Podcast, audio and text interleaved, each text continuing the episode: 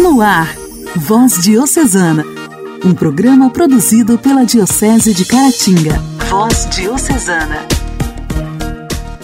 Amados irmãos, ouvintes do programa Voz Diocesana, nesta quinta-feira, 14 de outubro, com imensa alegria, eu, Janaíne Castro, inicio por aqui mais um programa de evangelização.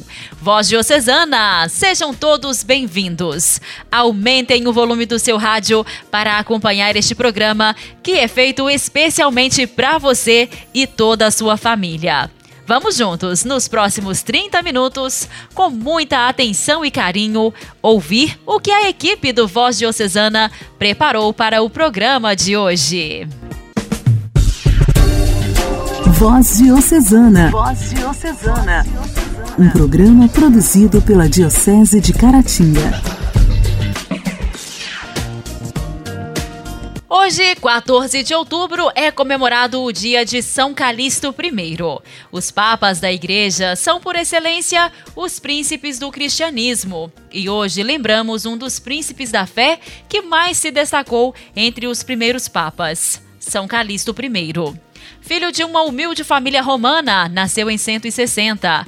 Administrador dos negócios de um comerciante, Calixto passou por grandes dificuldades, pois algo saiu de errado no trabalho, chegando a ser flagelado e deportado para a ilha de Sardenha, onde, como condenação, enfrentou trabalhos forçados nas minas, juntamente com cristãos condenados por motivos de fé. Sem dúvida, com a convivência com os cristãos que enfrentavam o martírio, pois o cristianismo era considerado religião ilegal, Calixto decidiu seguir a Jesus. Mais tarde, muitos cristãos foram resgatados do exílio e a comunidade cristã o libertou. O santo de hoje colaborou com o Papa Vitor e depois, como diácono, ajudou o Papa Zeferino em Roma, pois assumiu com muita sabedoria a administração das catacumbas na Via Ápia que eram aqueles cemitérios cristãos que se encontravam no subsolo por motivos de segurança. Além disso, também serviam para celebrações litúrgicas e para guardar os corpos dos mártires e dos primeiros papas para a ressurreição. Apesar de sua origem escrava, com a morte do Papa Zeferino, o clero e o povo elegeram Calixto como o sucessor deste. Foi perseguido, caluniado e morreu mártir, quando acabou condenado ao exílio. Segundo a tradição mais segura, morreu numa revolta popular contra os cristãos e foi lançado a um poço. Durante os seis anos de pastoreio zeloso e santo, São Calixto I condenou a doutrina que se posicionava contra a Santíssima Trindade. Até o seu martírio, ele defendeu a misericórdia de Deus, que se expressa pela Igreja. Perdoa os pecados dos que cumprem as condições de penitência. Desse modo, Calixto combatia os rigoristas que condenavam os apóstatas, adultérios e homicidas. São Calixto I, rogai por nós. Voz Diocesana. Voz Diocesana. O céu inteiro está rezando por ti. Se for preciso, nós estamos aqui.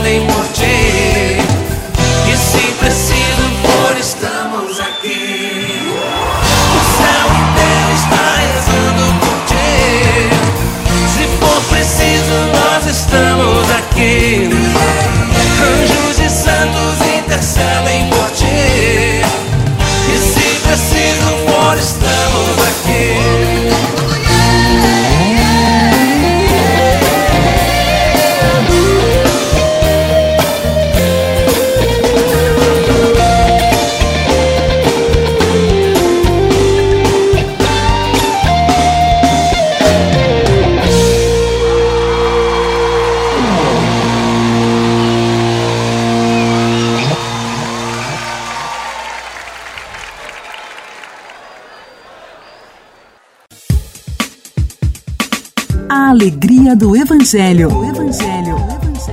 Oração, leitura e reflexão. Alegria do Evangelho. O evangelho desta quinta-feira será proclamado e refletido por Helenir, da paróquia São Manuel de Mutum.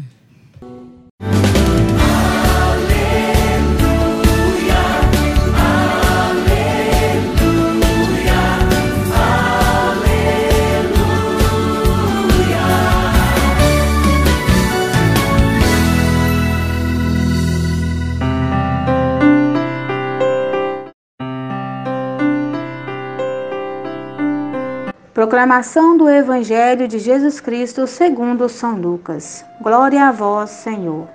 Naquele tempo disse o Senhor: Ai de vós, porque construís os túmulos dos profetas. No entanto, foram vossos pais que os mataram. Com isso, vós sois testemunhas e aprovais as obras de vossos pais pois eles mataram os profetas e vós construís os túmulos. É por isso que a sabedoria de Deus afirmou: Eu lhes enviarei profetas e apóstolos, e eles matarão e perseguirão alguns deles, a fim de que se peçam contas a esta geração do sangue de todos os profetas, derramado desde a criação do mundo desde o sangue de Abel até o sangue de Zacarias, que foi morto entre o altar e o santuário. Sim, eu vos digo, serão pedidas contas disso a esta geração. Ai de vós, mestres da lei, porque tomastes a chave da ciência. Vós mesmos não entrastes e ainda impediste os que queriam entrar. Quando Jesus saiu daí, os mestres da lei e os fariseus começaram a tratá-lo mal e a provocá-lo sobre muitos pontos. Armaram ciladas para pegá-lo de surpresa por qualquer palavra que saísse de sua boca. Palavra da salvação. Glória a vós, Senhor.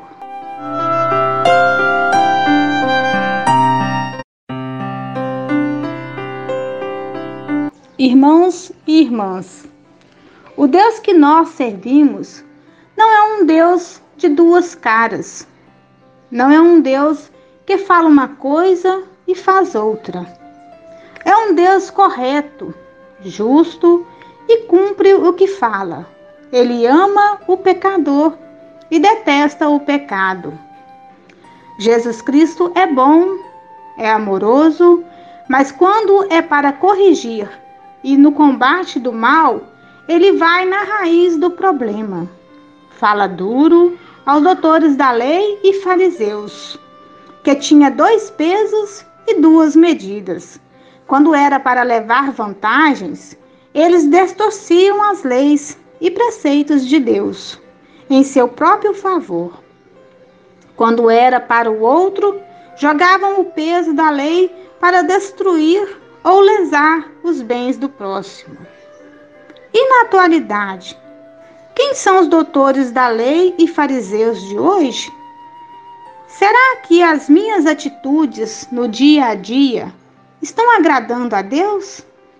Ou será que dentro da igreja eu sou uma pessoa e fora da igreja eu sou outra? O que Deus quer de você, meu irmão, de você, minha irmã, é que você tenha um amor de verdade a Deus, que honre não só em palavras, mas em ações, pois Deus procura adoradores em espírito e em verdade.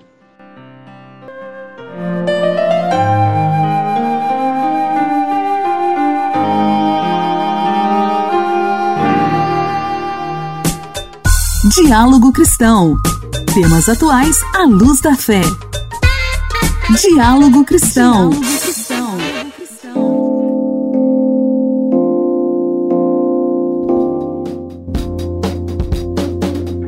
Celulares ultrapassados e sem uso, pilhas descarregadas, aparelhos eletrônicos que já não têm mais utilidade. O que fazer com eles? Pesquisa aponta que brasileiro não sabe que pode reciclar lixo eletrônico. Esse é o tema do quadro Diálogo Cristão de hoje. Todo ano, 53 milhões de toneladas de lixo eletrônico são descartadas incorretamente em nosso planeta. O Brasil é o quinto país que mais descarta da forma errada esses itens. Na América Latina, somos os primeiros. Uma pesquisa encomendada pela Green Electron, empresa que promove a gestão da logística reversa desses materiais, mostra que o brasileiro não tem conhecimento de que esse tipo de material pode ser reciclado. É o que aponta o gerente executivo Ademir Brescancin. O que a gente viu nessa pesquisa é que existe um certo desconhecimento das pessoas sobre o que é um eletroeletrônico e que realmente ele pode ser reciclado praticamente 100%. Todo aparelho que funciona ligado na energia elétrica ou com pilhas é um eletroeletrônico inclusive aqueles equipamentos que utilizam a energia de outros aparelhos, como os pendrives, por exemplo. A pesquisa mostrou ainda que 87% dos entrevistados guardam por mais de um ano equipamentos eletroeletrônicos que já poderiam ser descartados para reciclagem. Existem várias empresas que gerenciam esse serviço. Para descartar corretamente os eletroeletrônicos, pesquise na internet por postos de coleta na sua cidade. Quem dá um bom exemplo nesse sentido é a servidora pública de Brasília, Aline Melo. Ela sempre descarta esses materiais nos postos de coleta e conta que age movida por duas preocupações. A minha preocupação não é só ambiental, é uma preocupação social também. Você está gerando renda a partir do momento em que você recicla. Eu acho que se cada um de nós puder fazer sua parte, a gente pode preservar muito aí para o nosso futuro. Descartar descartar corretamente também reduz o processo de exploração e transformação de minerais, que são a matéria-prima para a produção de novos eletroeletrônicos. Igreja, Igreja em Ação. Formação, CNBB, notícias, Vaticano, diocese, não paróquia, a minha Igreja fé. em Ação. Igreja em Ação. A palavra de Deus guia o sínodo para que não seja uma convenção eclesial, um convênio de estudos ou um congresso político, mas um evento de graça, um processo de cura conduzido pelo Espírito Santo. Palavras do Papa ao inaugurar o caminho sinodal, celebrando a missa na Basílica de São Pedro. Na Diocese de Caratinga, amanhã, 15 de outubro, acontece a abertura do Sínodo. Às 19 horas, celebração eucarística de abertura da fase diocesana. No dia 24, de 9 às 17 horas no seminário, formação da equipe diocesana. Em novembro de 2021, atividades nas paróquias e comunidades.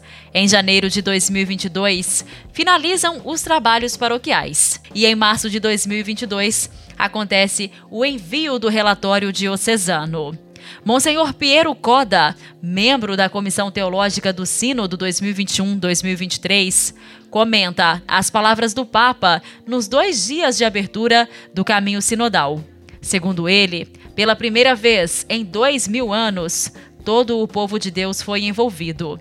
Destaca ainda que a participação não é cosmética, mas uma questão de identidade. Reitero que o Sínodo não é um parlamento, não é uma investigação sobre opiniões, disse o Papa Francisco na sala nova do Sínodo no sábado 9 de outubro, em seu discurso no momento de reflexão que antecedeu a abertura do Sínodo 2021-2023, dedicado ao tema Por uma Igreja Sinodal, Comunhão, Participação e Missão. O mesmo conceito foi reiterado pelo Pontífice no dia seguinte, domingo 10 de outubro, na homilia da missa que abriu o Sínodo sobre a sinodalidade. Não deve ser uma convenção eclesial, uma conferência de estudos ou um congresso político, acrescentou Francisco, para sublinhar que é um evento de graça, um processo de cura conduzido pelo Espírito. Segundo Monsenhor Piero Coda, membro da Comissão Teológica do Sínodo e recentemente nomeado secretário-geral da Comissão Teológica Internacional, as palavras do Papa esclarecem como insistir na sinodalidade, na participação. Não é uma escolha de democratização, mas uma questão de identidade profunda. Para o teólogo professor do Instituto Universitário Sofia de Lopiano, o que foi inaugurado no Vaticano é o acontecimento eclesial mais importante depois do Concílio Vaticano II. Pela primeira vez em dois mil anos de história da Igreja, um sínodo é chamado a envolver todo o povo de Deus, disse ele na entrevista ao Vatican News. Por que o Papa insiste tanto na distinção entre sínodo e parlamento? C'è un, il pericolo di un fraintendimento, cioè che eh, far brillare la sinodalità nella vita della Chiesa significa aprirsi a una sorta di democratizzazione. Existe o perigo de mal entendidos. Corre-se o risco de pensar que fazer brilhar a sinodalidade na vida da igreja significa abrir-se a uma espécie de democratização, onde o jogo da maioria e da minoria é quem decide. Mas não, não é assim. A igreja é um evento do Espírito Santo e o verdadeiro protagonista do Sínodo é o Espírito Santo, que, como sempre diz o Papa Francisco, harmoniza as diferenças, as reconcilia, converge-as na unidade que é o próprio Cristo, vivo e presente na sua igreja. Portanto, colocar em ação um procedimento sinodal significa colocar em ação aquilo que para a igreja é igreja um povo de Deus a caminho, uma sinfonia de diversidades que convergem na unidade para servir ao mundo. A propósito de participação, em seu discurso inaugural, Francisco afirmou que esta é uma exigência de fé e não de estilo, porque esse esclarecimento Ma secondo me perché eh, voleva sottolineare il Papa che non è semplicemente un optional, cioè non è una, una cosmesi eclesiale. Na minha opinião, porque o Papa queria sublinhar que a participação não é simplesmente uma opção, isto é, não se trata de cosmética eclesial para mostrar que somos politicamente corretos, capazes de um certo grau de partilha.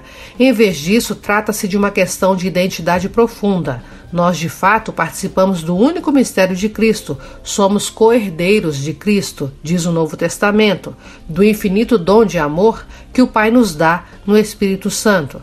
Portanto, ou colocamos em ação esta participação na vida da graça da fé e do amor, na esperança de Cristo, ou não somos completamente o que deveríamos ser pela graça do nosso batismo. Portanto, é uma questão de identidade e não simplesmente de cosmética eclesial. Voz Diocesana. Voz Diocesana.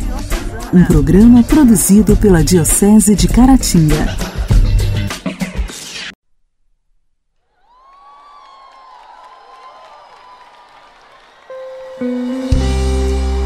Deus é Deus. Não importa a circunstância. Ele sempre será Deus. Minha fé não está firmada nas coisas que podes fazer. Eu aprendi a te adorar pelo que és. Dele vem o sim o amém. Somente dele, mais ninguém. A Deus seja o louvor. Se Deus fizer, Ele é Deus. Se não fizer, Ele é Deus. Se a porta abrir, Ele é Deus. Mas se fechar, continua sendo Deus. Se a doença vier,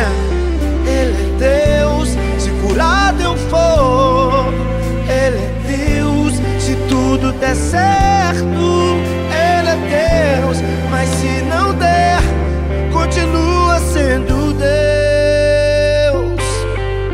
Minha fé não está firmada nas coisas que podes fazer. Eu aprendi a te adorar pelo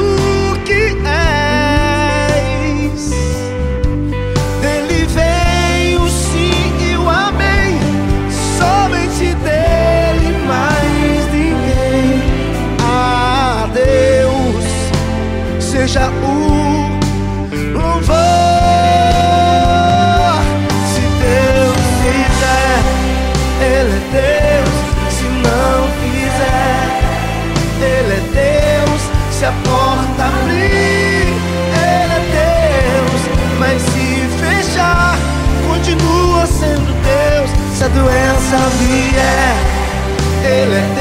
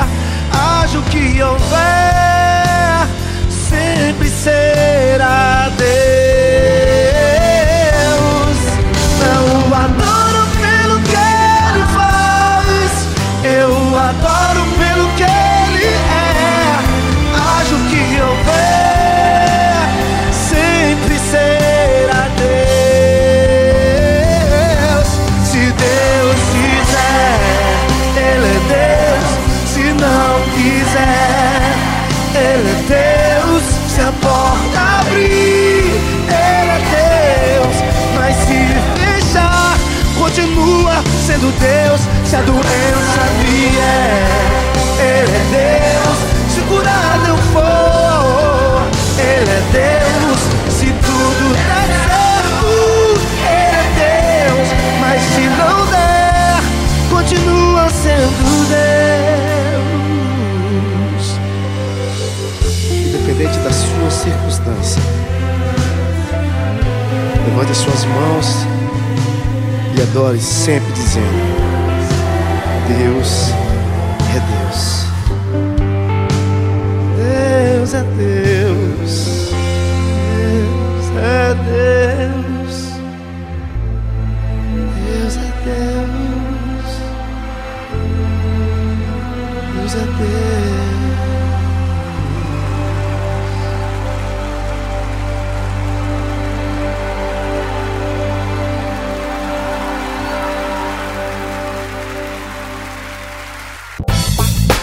Nossa história, nossa história. Curiosidades e fatos que marcaram nossa diocese. Nossa história.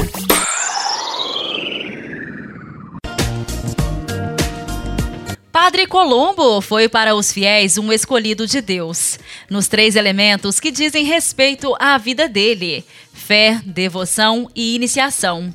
Como já ouvimos aqui no quadro Nossa História, Padre Roque Colombo conquistou o coração dos fiéis que o conheceram. E após passar um tempo na Itália, ele retornou no ano de 1998 para o Santuário de Caratinga e foi recebido com muita festa e alegria. Hoje, Rosene continua nos contando sobre o seu retorno. Queridos ouvintes da voz diocesana, continuando então com as festividades da volta do Padre Colombo, seu retorno à paróquia do Santuário. Esperava-se então que Padre Colombo continuasse seu apostolado entre nós, continuasse plantando bem de suas mãos nesse pedaço do reino de Deus, emoldurado pelo Itaúna. Que pudéssemos juntos crescer rumo ao Pai, felizes para sempre. Que por muito tempo seu coração pudesse bater junto ao nosso, numa gruta de pedra, afastando as pedras do tempo.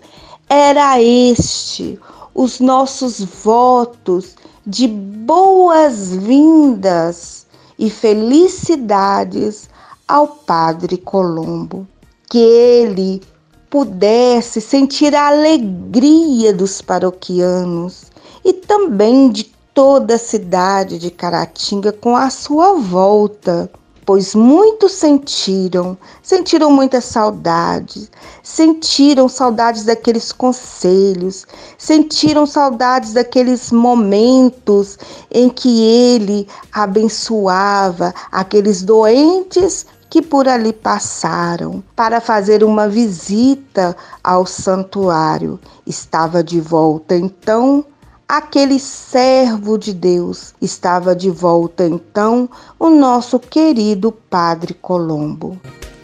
Orar costuma fazer bem.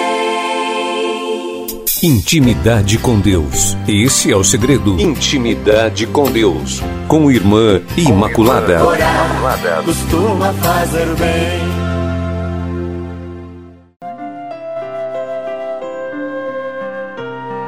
Continuando o nosso tema sobre missão, onde nós iremos falar dos nossos quatro encontros né, desse mês, nosso momento de intimidade com Deus, iremos falar sobre missão. Afinal, nós estamos no mês missionário, um mês tão lindo, onde a igreja se volta para os missionários, aqueles que doam suas vidas né, em terras longínquas, o missionário que está aí na sua paróquia evangelizando, levando a palavra de Deus, e o missionário, como eu dizia no último encontro, que evangeliza pela sua vida, pela sua oração, pelo seu silêncio, pela sua entrega a Deus. Esse é o verdadeiro missionário que evangeliza com a sua vida, como nós falamos, né, no último encontro. E a gente pode se perguntar, né, o que que é a mística e missão. Ela não pode se separar uma da outra. Mística e missão são duas realidades inseparáveis. Nós podemos compará-las como dois lados de uma mesma moeda. Se a gente tira um lado da moeda, a gente destrói essa moeda. Quem faz uma experiência bonita de vida, cheia de esperança, de alegria e de energia, sente ou não sente necessidade de partilhar e de anunciar por aí? Né? Eu pergunto para você que me ouve. E isso é missão. A experiência mística de Deus gera dentro de nós uma força que nos lança para fora ao encontro dos outros, não para agredi-los, e sim para amá-los e partilhar com humildade e gratidão nossa experiência com Deus. Quem ama não consegue guardar o amor dentro de si. Ele partilha esse amor e quer que os outros também sintam esse mesmo amor.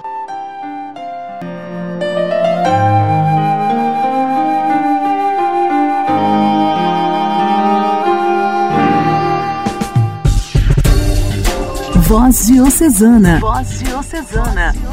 Um programa produzido pela Diocese de Caratinga.